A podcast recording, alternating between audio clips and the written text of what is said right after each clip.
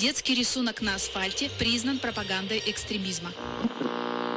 Депутаты назвали внебрачный секс главной угрозой национальной безопасности. Эксперт назвал просмотр Первого канала лучшей профилактикой экстремизма. Лучше послушаю неправильных экспертов. Слушайте подкаст и погружайтесь в мир насилия, тотального контроля и пропаганды вместе с неправильными экспертами. Говорят, что есть три древнейших профессии, помимо той, о которой вы подумали, есть еще две. Это журналисты, и эксперты. Сегодня мы с моими коллегами-экспертами поговорим о журналистах. А если хорошо поговорим, то журналисты поговорят о нас после этого выпуска. Сегодня с вами Сергей Бердихин, социолог, который много работает с чиновниками, общественными организациями, выстраивая профилактическую работу. Михаил Вершинин, социальный психолог, консультант по выводу людей из сект и радикальных организаций. Всем привет, и я жертва российской журналистики. Елизавета Щетинина, религиовед, который очень много работает с учебными заведениями и агрессивными субкультурами. Сегодня неправильные эксперты будут говорить про правильных журналистов. И Марина Бегнова, религиовед, педагог и судебный эксперт. Как всякий судебный эксперт, я бегаю от журналистов. Даже быстрее, чем Михаил. А также наш постоянный слушатель и участник наших передач, товарищ майор, для которого специальный дисклеймер. Дисклеймер. Все материалы для данного подкаста взяты из открытых источников. Мнения и рекомендации ведущих носят субъективный, информативный и личный характер, без цели оскорбления или нанесения вреда деловой репутации и вашей вере. Некоторые высказывания могут вас расстроить или не соответствовать вашей религиозной картине мира. Во время передачи упомянуто террористическое движение Колумбайн и скулшутинг, чья деятельность признана запрещенной на территории РФ, в выпуске подкаста затрагиваются проблемы профилактики экстремизма и деструктивных практик поведения. Несмотря на то, что некоторые из экспертов относятся к журналистам весьма негативно и считают, что они всем миром мазаны, на самом деле медиа бывают разные. Не правда ли, Михаил? Ну, если говорить про медиа, то действительно они бывают разные. В каждом регионе набор свой, но есть определенные типы, которые подходят для любого региона. Есть так называемые независимые медиа, хотя с 24 февраля этого года их стало на порядок меньше, как вымирающий вид. Те, которые остаются, они связаны с финансово-промышленными группами, которые содержат подобные медиа. Есть региональные медиа, которые, чтобы выжить, вынуждены получать дотации, гранты и другую закамуфлированную поддержку от местной власти власти. Некоторые из них выглядят, как будто они независимые, а другие не стесняются и кричат «славься местное руководство». Это не хорошо, не плохо, это способ выживания, так как рекламодателей от местного бизнеса все меньше и меньше. И опять, это не совсем связано с экономикой, это связано с развитием интернета, куда утекает все больше рекламных бюджетов. А если хочется деньги зарабатывать, есть масса прекрасных мест, где это можно сделать быстрее. В нашей реальности, где мы с вами обсуждаем секты и различные экстремистские организации, есть есть еще локально-национальные или религиозные медиа. Они могут быть локальные и разбиты по видам традиционных религий, то есть находятся при каком-то духовном управлении или региональном отделении церкви, если так можно сказать, или какого-то этнической ассоциации. Есть филиалы федеральных медиа, которые выпускают и печатают федеральные выпуски, добавляя туда немного местного контента. Есть так называемые бизнес-издания, которые рассказывают про успешный успех и собирают большую часть того рекламного бюджета, которого не хватает простым региональным медиа, которые потом попрошайничают у местных властей. И есть, ну, относительно новый феномен – гаражные медиа. То есть это различные группы людей, которые выпускают медиа, называют себя медиа, но по форме это проектная команда, которая под каким-то брендом пишет тексты, и у них даже не всегда оформлены лицензии, как у электронного СМИ. Ну, раньше в ЖЖ такое часто встречалось, сейчас это вот становится местными локальными медиа. Хотя бывают и бизнес-издания. И остаются еще так называемая благосфера, это каналы в различных мессенджерах, где обсуждаются местные новости, инсайды, кто кого заказал, кто кого подставил, и что хорошего или плохого произошло в вашем регионе. Если вы хотите увидеть э, любой любой адок новостей. Есть такой сервис Mediametrics, ссылочка будет в описании. Он бесплатный. Вы можете туда зайти выбрать свое название города, социальную сеть, и он покажет с интервалом 10 минут, час, сутки, и еще там есть типа 10 дней, 30 дней, что самое популярное постили с новостных ресурсов в вашем регионе или городе. Ну, там в основном будет ДТП, аварии, все вот это кровь и кишки, так называемый шок-контент, к сожалению. Это вне зависимости от региона, где вы проживаете. Так везде. Люди любят этим делиться. Если говорить про какую-то уникальность медиа, то они часто влияют на формирование новостной повестки дня в регионе или в стране и формируют имидж других участников коммуникации. В нашем случае они формируют имидж эксперта, который им дает какое-то интервью, и тому инциденту, тому событию, который мы с вами обсуждаем. Что еще можно сказать страшного про медиа? Что это так называемая четвертая власть в стране, хотя, я не знаю, коллеги, вы что про это думаете, про четвертую власть в стране? Ну вот на самом деле часто приходится слышать от журналистов, особенно тех, кто преподает где-нибудь в университетах, о том, что они несут высокую общественную роль, преподнося объективную информацию, чуть ли не ища истину в этом мире. Ну вот если посмотрим любые методички, связанные с тем, как оценивать правильно медиа и э, что такое медиаграмотность, первым пунктом там будет стоять то, что независимых медиа не бывает. Любые медиа кому-то принадлежат, на кого-то работают и, соответственно, работают в целях заказчика, так или иначе. Я думаю, что у каждого из нас есть свои забавные истории взаимодействия с медиа, особенно региональными, может быть, Марина и Елизавета поделятся с нами? Ну, у меня была забавная история взаимодействия с одной из э, известных передач. У нее, по-моему, был даже слоган «Интриги, скандалы, расследования». Не помню, как она называлась, но это было весьма, значит, забавно. Как-то поздним декабрьским вечером позвонил мне молодой человек и задал вопрос. «Скажите, пожалуйста, вы согласны откомментировать?» Ну и дальше следовало название какой-то религиозной группы. Я говорю, простите, а вы вообще, собственно, ну, для чего спрашиваете мой комментарий? Потому что комментарий был был в стиле «А правда, что они едят людей?» ну, вот, Хотя это религиозная группа, но, в общем, таким ничем не занималась. Я говорю, знаете, нет, э, я не могу это все комментировать, это, ну, как бы не моя стезя и все такое прочее. Через некоторое время я узнаю, что, значит, оказывается из описания книг, что эксперты отказываются комментировать, потому что это страшная секта, и они боятся преследования. Оказалось, что я была единственным экспертом, которого они спросили, ну и вот,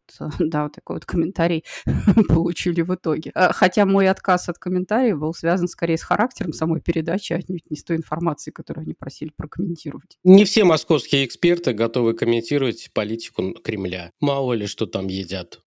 Мы шесть лет назад э, с коллегой проводили закрытый семинар для представителей комиссии по противодействию экстремизму. По-моему, это был городской уровень. И после этого получилась статья о том, как здорово и прекрасно мы организовываем сеть информаторов для сбора данных о каждом, уважаемые горожане, в случае чего обращайтесь к нам. Но это, к сожалению, не единственная такая ироничная форма нашей деятельности, которую мы встречаем в средствах массовой информации. Не так давно выходили статьи, посвященные киберволонтерству, где вопросы аналитики опускались до уровня стереотипизации, и сразу же в глазах виделись несчастные дети, которые сидят в классах, которые постоянно мониторят деструктивный контент, и такая бригада бригада Павликов-Морозовых, хотя в интервью мы объясняли о том, что киберволонтерство в, на- в нашей деятельности, оно неэффективный инструмент, мы за взрослую аналитику и за формирование навыков медиабезопасности и критического мышления. Еще один забавный случай был связан с семинаром по профилактике суицидального поведения, когда после семинара вышла статья, где описывалось, как спикер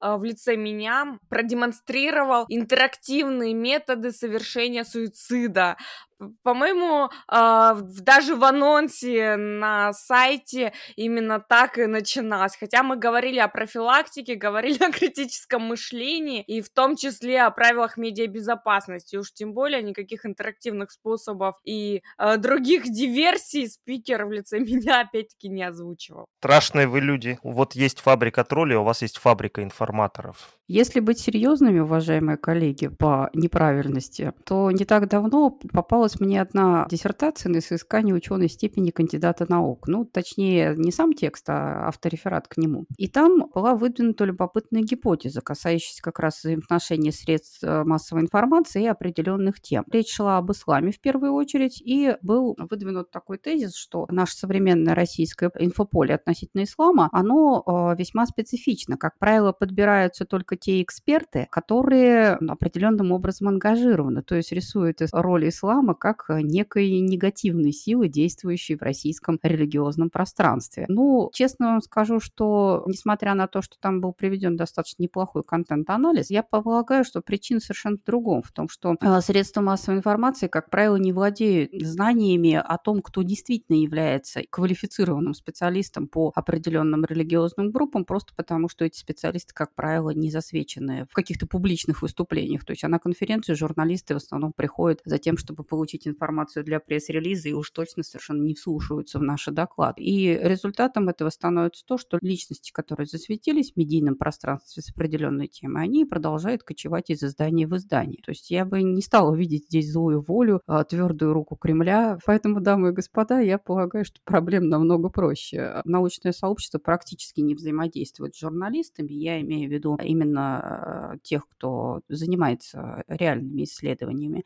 Вот. Ну и как результат мы, в общем, видим достаточно однобокое представление.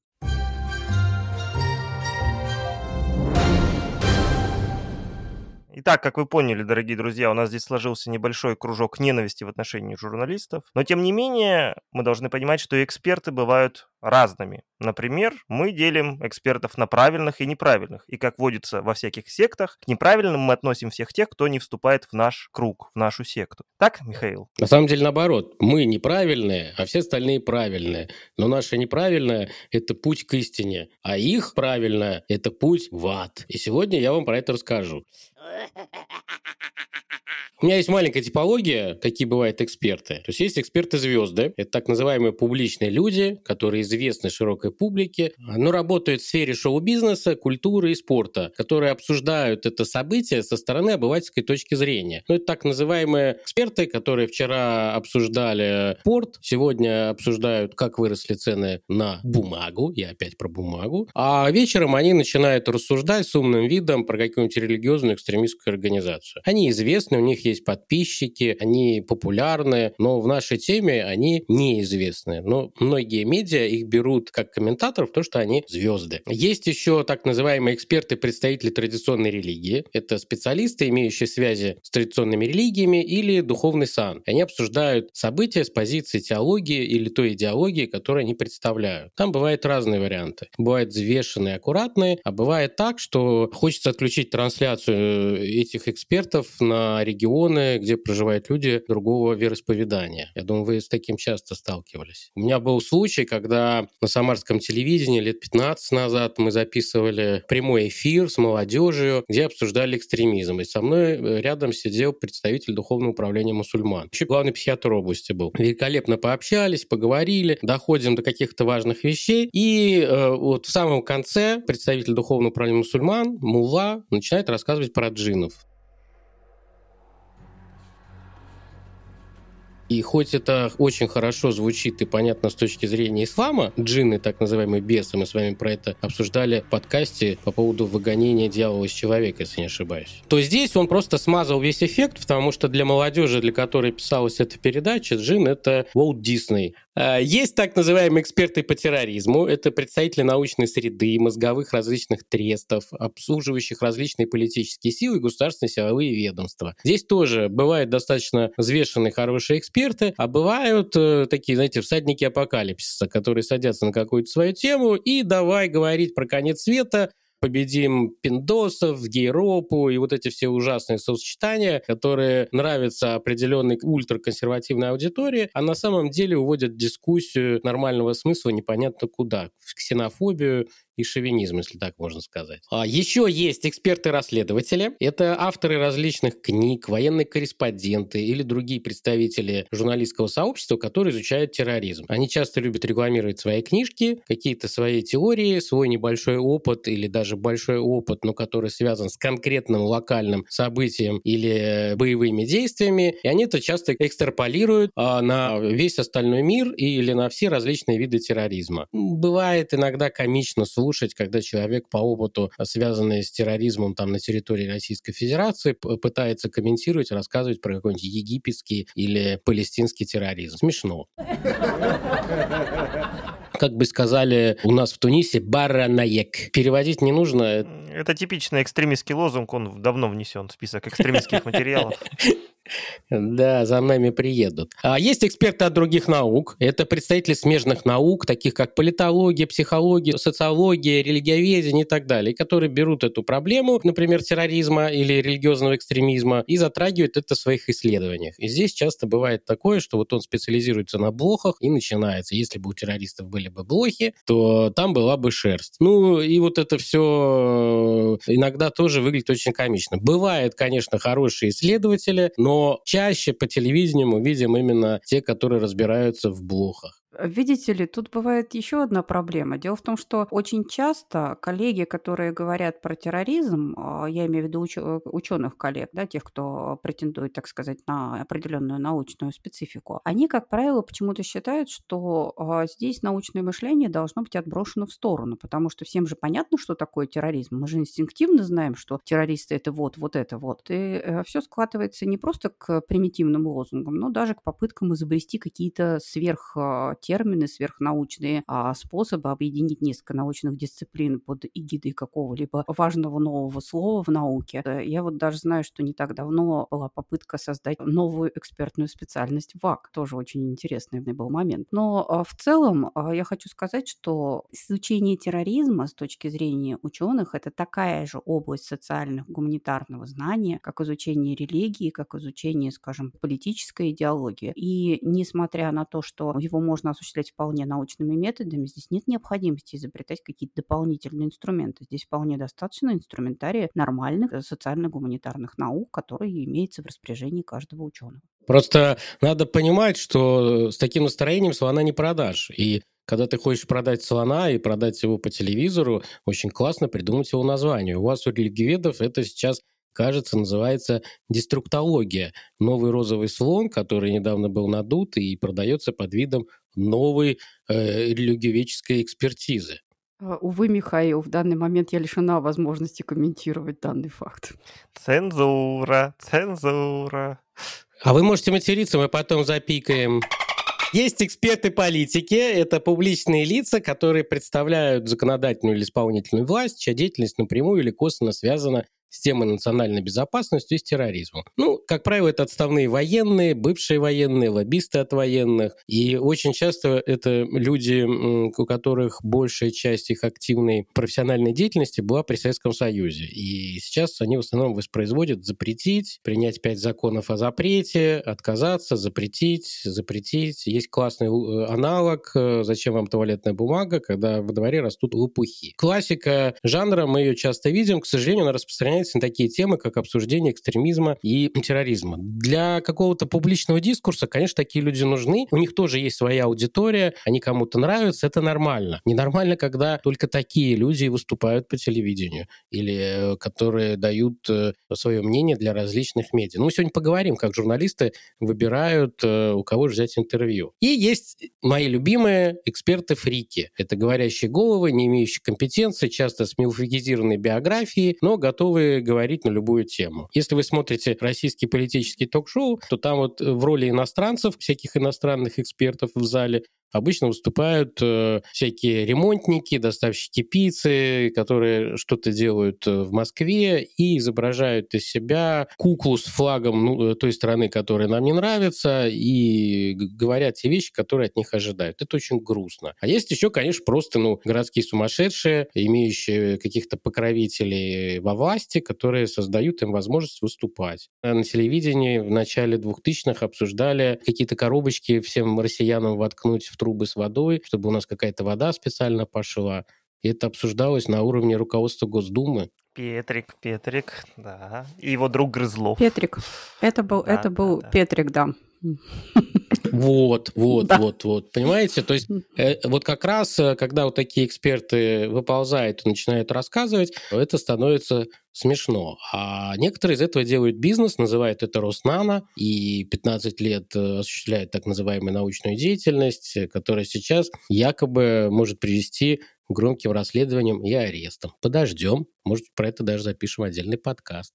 Итак, мы поняли, что Михаил, в принципе, не любит не только журналистов, но и экспертов. А вот как же, Михаил, отличить любимых вами экспертов от нелюбимых, то есть нормальных экспертов от не очень нормальных? Ну, нормальные сегодня все пишут этот Ну, подкаст. это очевидно. других нету. Ну, есть так называемые метки экспертности, на которые можно обращать внимание, когда вы ищете этого э, человека, если вы там журналист. Можно смотреть на... Как метки сатаны? Без комментариев, без комментариев, no comments. Не из всех, смотрите, мы изгнали это дьявола в прошлой передаче.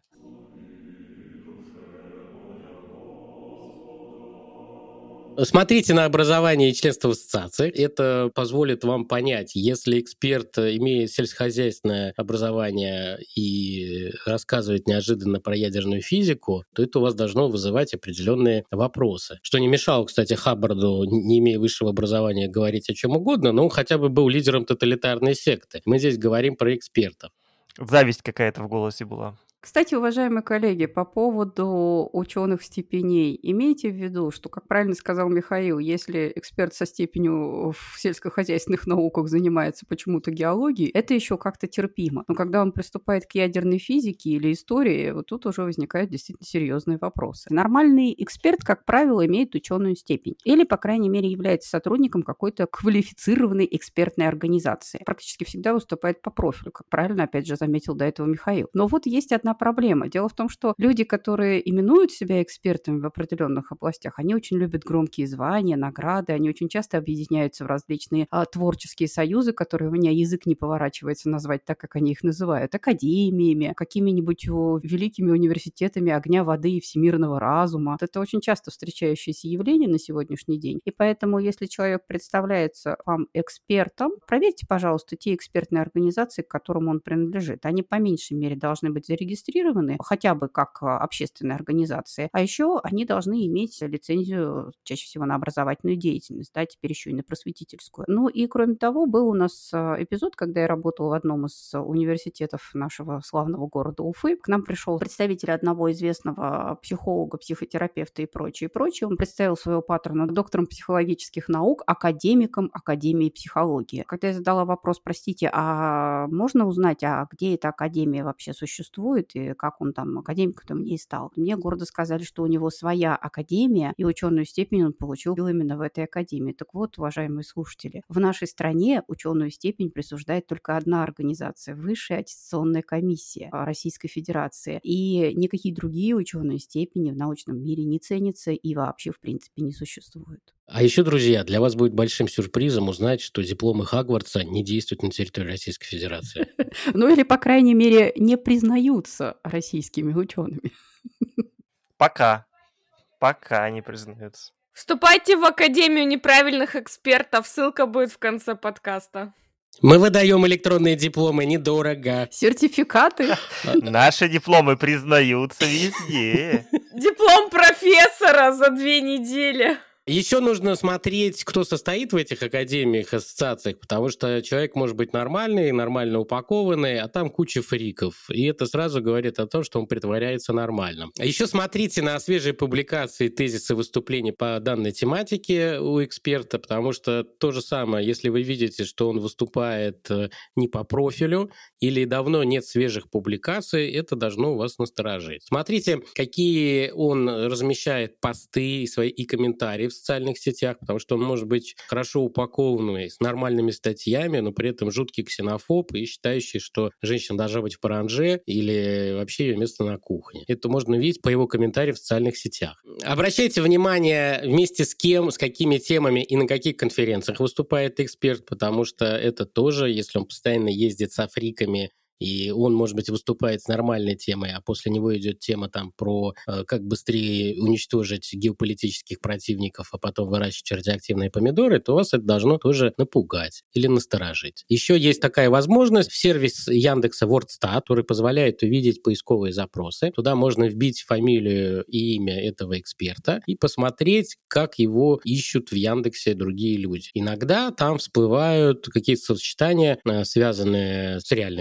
неправильными организациями. Мне кажется, коллеги пошли гуглить себя. Пока этот сервис не забанили, не отключили в нашей стране, хотя он наш собственный, российский. Ищите видеозаписи на Ютубе, смотрите видеозаписи, прослушивайте высказывания эксперта, наведите справки у других журналистов, у других экспертов, э, у других организаторов конференций, у соавторов. Это вам позволит понять, насколько он адекватен и разбирается в своей теме. Я знаю, что журналистам часто дают у тебя два часа, пиши статью, и они начинают с выпущенными глазами бегать, но мы сегодня это обсудим, я думаю, что бесит журналистов, потому что бесит очень много чего. По поводу кухонной ксенофобии. Я бы советовала журналистам а, с большим недоверием относиться а, к экспертам в тех случаях, когда их суждения совпадают а, ну, практически на 100% с диванными банальностями, с обыденным пониманием. Почему? Потому что у ученых, которые исследуют различные сложные социальные явления, всегда есть достаточно специфическая точка зрения на этот вопрос, которая никогда не является окончательной. То есть, если эксперт разговаривает с вами короткими рубленными фразами, фразами утверждает, что он готов дать стопроцентную гарантию, ну, по сути, вы имеете дело с малопрофессиональным человеком. Почему? Потому что каждого специалиста в гуманитарном знании всегда преследуют две мысли. Первое, я чего-то мог не учесть, и второе, а, существует исключение из любого правила. В переводе на простой русский язык, а не самозванец ли я и забыл выпить таблетки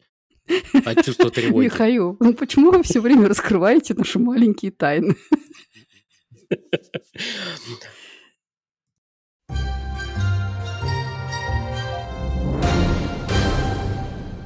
Как вообще писать на эти темы? Про экстремизм, радикализм э, и, и религии. В первую очередь нужно писать грамотно, с опорой на подтвержденные источники. Мы уже разбирали о том, что любые вопросы, касаемые э, тематики, связанные с экстремизмом, связанные с э, упоминанием каких-то деструктивных проявлений, должны основываться как на фактах, так и на критическом мышлении. Важно обращать внимание на критику со стороны специалистов, специалистов в сфере науки. Опять-таки вспоминаем, что академиков, академий, академий которые зарегистрированы как некоммерческие организации, выдают сертификаты о том, как стать профессором за две недели и 2000 долларов, мы не считаем научной общественности. Давать термины, принятые в науке, в том числе определения, в том числе вопросы, касающиеся юридической практики, но делать так, чтобы это было доступно и понятно э, читателям. Более того, в первую очередь это должно быть доступно и понятно вам, уважаемые коллеги-журналисты. Поверьте, если вы описываете локальный радикальную религиозную группу, возникшую вчера, то уже об этом где-то кто-то писал ранее. Нужно поискать материалы, в случае чего обратиться э, к специалистам. Например, на кафедру религиоведения. Если в вашем регионе есть такая кафедра, а может быть, если что, запросить благодаря социальным сетям у комментарию у нескольких, у нескольких религиоведов. Может, могут посоветовать вам дополнительную литературу, а может быть, ссылку на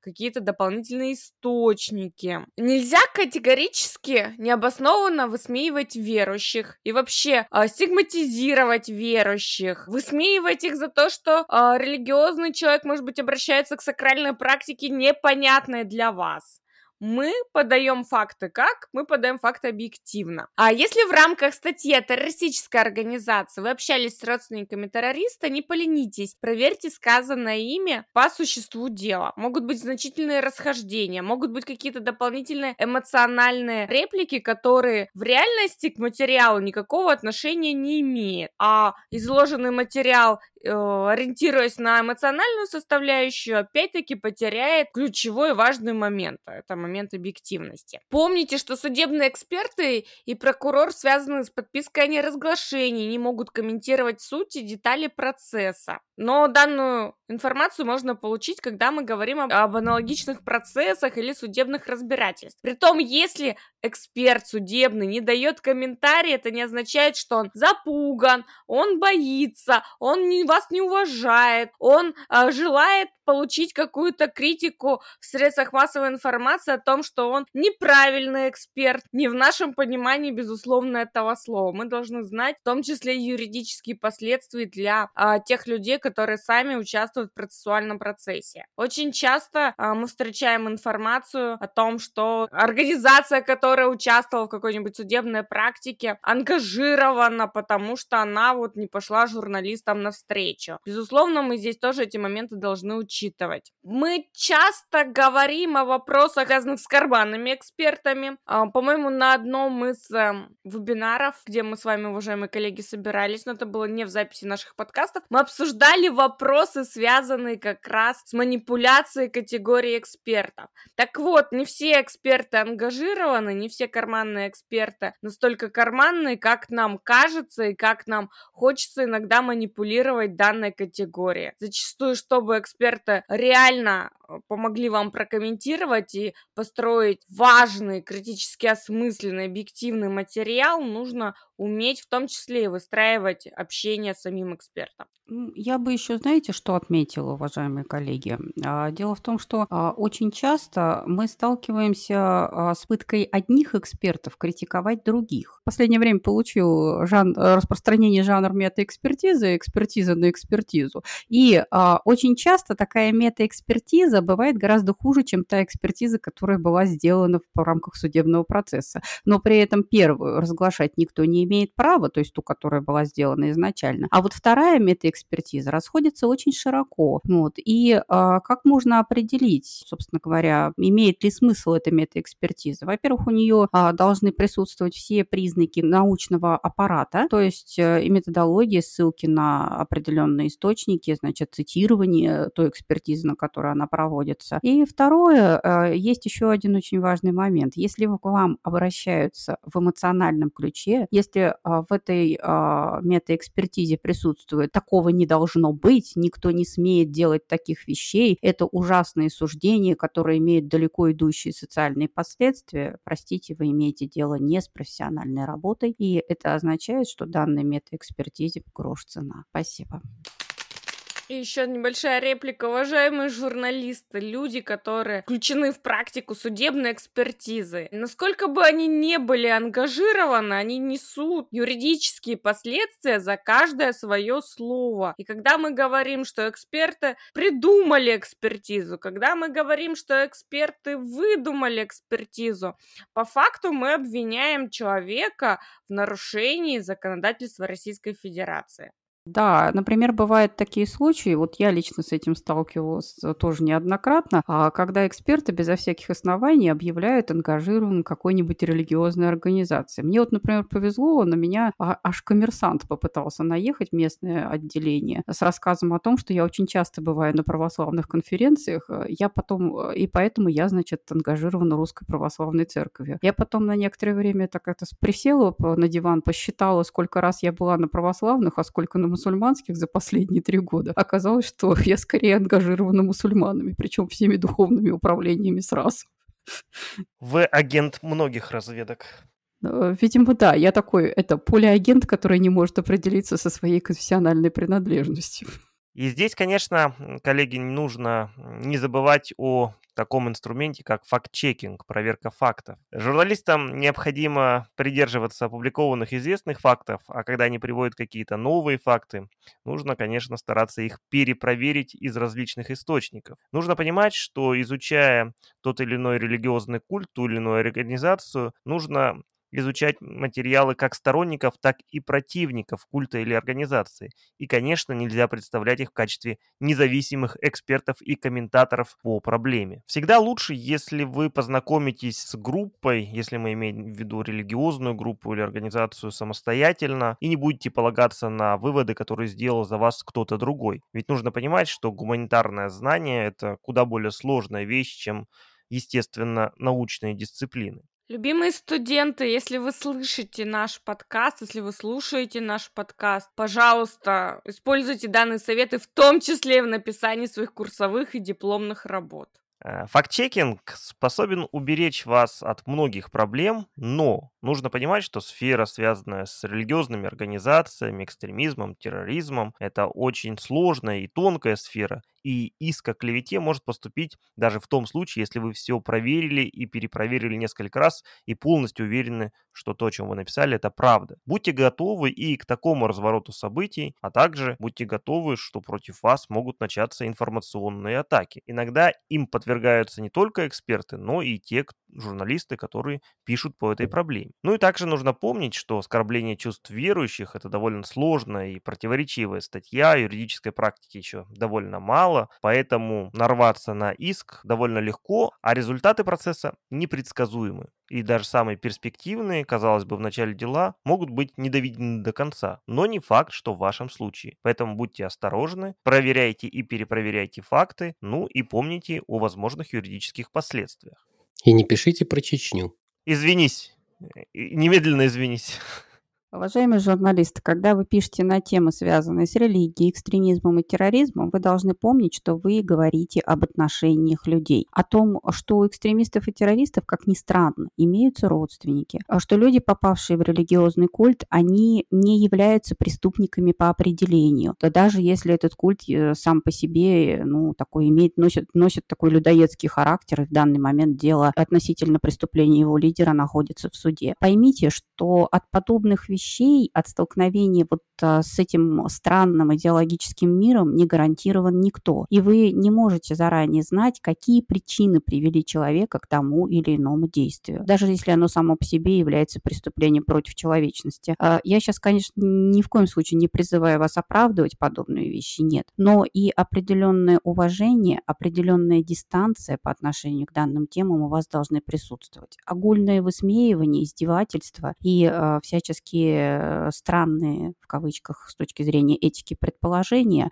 вот, это признак непрофессионализма с обеих сторон. Ну и признак э, определенного расчеловечивания, а того, что, в общем, в современном мире принято называть признаком фашизма. Бесит, если журналист плохо разбирается в теме и не имеет э, каких-то базовых понятий. Он даже не знает, что такое религия, и пытается тебя использовать как какой-то Google. И ты вынужден ему объяснять все от начала э, веков, да, когда какая-то молекула в космосе зародилось и к чему это все привело. Это ужасно бесит. Журналист э, может не понимать вообще, вы эксперт по какой тематике и какая сфера ваших научных интересов. Вот он, э, например, просто знает, что ты психолог, значит, можно с любым вопросом по психологии. Это тоже раздражает, когда журналисты не изучают сферу твоих компетенций. Когда они почти все обращаются, у них горят сроки. Типа, нам нужно сегодня, завтра, прям очень-очень быстро, пожалуйста, все горит. А у тебя тебя может быть сложное расписание, тебе нужно собраться с мыслями, и ты вообще, например, именно сейчас не можешь по каким-то причинам это писать. Еще журналист э, может не гарантировать, что из вашего мнения э, нарежут не пойми что, не покажет вам это, и в итоге вы можете увидеть какой-то кусочек, вырванный из контекста, который вставлен в какую-то публикацию, с которой вы ну, как бы не согласны, или ваше мнение выглядит совершенно по-другому. Бесит, если медиа, в котором планируется публикация, относится к неоднозначным, желтым или политически ангажированным изданиям. Но, как я говорил, благодаря товарищу майору, прекрасным экспертам и прекрасным депутатам нашей страны, скоро останется «Правда» за три копейки и газета «Известия». Еще один момент по поводу того, что бесит. Помните, Михаил, год назад а, мы с вами вместе проводили семинар для средств массовой информации в Республике Башкортостан о том, как писать про терроризм и экстремизм. А, так вот, а, несмотря на нашу с, с Михаилом многочасовую подготовку к этому семинару, семинару.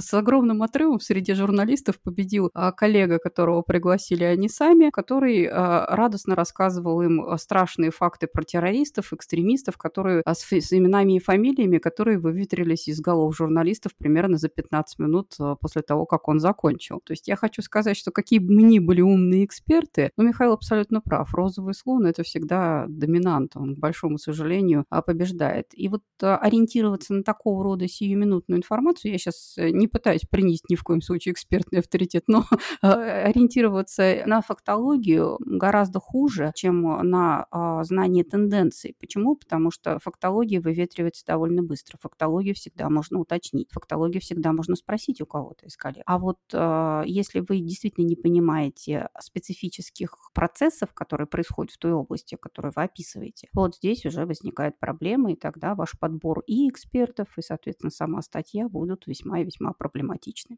Хотя я этого эксперта запомнил надолго, потому что он показал, как можно привлекать к себе внимание через веб-камеру. Красная рубашка? Нет. Красная рубашка. Красная рубашка Сулеймана. Он курил вейп. Он, когда рассказывал журналистам про терроризм, он покуривал вейп. Я такого никогда не видел и, надеюсь, больше не увижу.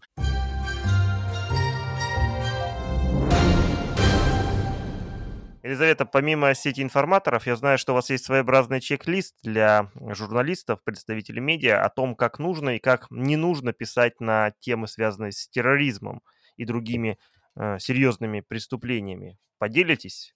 Помните то, что что и как вы сообщаете о насилии в любой форме его проявления. Террористические практики — это вопрос, связанный с деструктивными проявлениями. Экстремизмом может оказать влияние на других людей. Давайте с вами не будем выступать пропагандистами насилия. И не забываем про эффект Вертера, когда кто-то где-то совершает самоубийство, особенно из э, поп-представителей, мы видим такой эффект подражателей. Подобный эффект мы видим и в контексте романтизации в средствах массовой информации деструктивных персонажей. Минимизируйте в своих материалах любую возможность того, чтобы ваши читатели могли бы в позитивном ключе идентифицировать себя с преступником, либо вдохновиться его действиями, подумать, ого, а мы можем круче и больше. Избегайте того, чтобы фотография преступника давалась на одной странице с фотографиями жертвы. Мы должны опять-таки думать не только о себе и своем материале, но не забывать про гуманизм, но и не забывать про другие очень важные этические вещи. Ограничьте использование имен преступника. Используйте имя преступника максимум один раз в материале в качестве ориентира. И никогда не публикуйте заявлений, фотографий, видео или текстовых манифестов, сделанным преступником. Как у нас идет романтизация деструктивных персонажей? Каждая СМИ по кусочку выложила цитатку из манифеста, а молодежь собрала, склеила и подумала, хо-хо-хо-хо-хо, мы можем еще круче. Вот опять-таки эффект Вертера и вопрос вопросы, связанные с подражательством. А выпуская материал, избегайте того, чтобы усиливать предрассудки о психических заболеваниях, что тоже очень важно, когда мы говорим про какие-то деструктивные практики, в том числе касательно, может быть, практики, связанные со скулшутингом. Что мы делаем? Мы говорим, он был психически нездоровый, хотя у нас нет никаких данных о психиатрической экспертизе. Что в итоге мы получаем? Мы получаем стигматизацию всех людей, которые так или иначе могут э, испытывать душевный дискомфорт, э, дисбаланс, дисбаланс, и, соответственно, люди вместо того, чтобы получить помощь, получить поддержку, интегрироваться в наше общество, они становятся дополнительно изгоями и, соответственно, отказываются от возможности как-то себя поддержать и получить поддержку со стороны. Не упрощайте и не придавайте инциденту сенсационности, потому что это может вдохновить людей, которые опять-таки будут стремиться к известности. Например, не говорите о том, что это самый смертоносный инцидент со времен какого-нибудь другого страшного происшествия. Сообщайте о жертвах и о том, как общество и страна могут мобилизоваться для поддержки жертвы и предотвращения насилия в будущем. Не забывайте, что наша задача, ваша задача в том числе, это не только огласка каких-то только что происшедших событий, либо огласка вообще материалов, но и возможность получить дополнительную информацию о том, как того или иного деструктивного происшествия можно избежать и как его избежать в том числе. Помните, Помните, что семьи, в том числе семьи преступника, глубоко затронуты, травмированы этим инцидентом, если у нас, опять-таки, практика деструктивного действия. Будьте деликатны при проведении интервью. Избегайте стигматизации образовательных учреждений, если это преступление произошло в каком-нибудь образовательном учреждении. Либо людей, на которых так э, напал преступник, либо людей, которые были знакомы с этим преступником. Этика — это тоже очень важный компонент. Не так давно, кстати, на каком-то круглом столе мы слушали про то, что необходимо этический кодекс журналиста разработать. Но мы прекрасно знаем, а кто не знает, то погуглите, пожалуйста, что данный кодекс существует. Включите в свою историю телефон бесплатной психологической помощи кризисных центров на тот случай, если ваша а, новость или вообще информационный сюжет может вызвать моральную панику либо психологический дискомфорт, а также контакты правоохранительных органов на тот случай, если читатель будет обладать информацией, что подобный инцидент может повториться при тех или иных условиях. Ну и, конечно, мы всегда говорим про полезные книжки. Как я уже говорил, вообще весь этот подкаст Это секретный проект районных библиотек и книжных магазинов, чтобы вы продолжали читать. По теме работы с журналистами вы можете прочитать интересную книгу Саши Карепиной «Переписка 2.0. Как решать вопросы в чатах, соцсетях и письмах». Там очень просто и понятно описано, как эффективно использовать цифровые методы коммуникации. Книга Павла Безручка «Без воды. Как писать предложения и отчеты для первых лиц». То есть э, часто нам нужно написать какой-то интересный документ, чтобы его смогла понять определенная категория людей. Особенно если вы пишете какой-то материал не для СМИ, а для депутатов, для руководства вашего вуза. Книга будет очень полезна. И книга Энн Джензер «Как писать нонфикшн. Расскажите о сложных темах миллионам». Это хорошая подробная книга, которая объясняет, как писать по научным темам или около научным темам простым языком, чтобы это было понятно всем. Спасибо Михаилу за минутку библиофила и книгачея. Но мы, несмотря на то, что мы много сегодня критиковали журналистов, экспертов, на самом деле мы считаем, что и эксперты, и журналисты — это важные люди в современном обществе. Они действительно выполняют существенную роль, предоставляя информацию гражданам по существенным проблемам сегодняшнего дня. Поэтому мы желаем, чтобы журналистика и экспертиза развивались, становились лучше и лучше. Ну и сегодня мы попытались внести в этот свой небольшой неправильный вклад. С вами был подкаст «Неправильные эксперты». Подписывайтесь и слушайте нас. Пока-пока. Пока-пока. Пока. Пока-пока.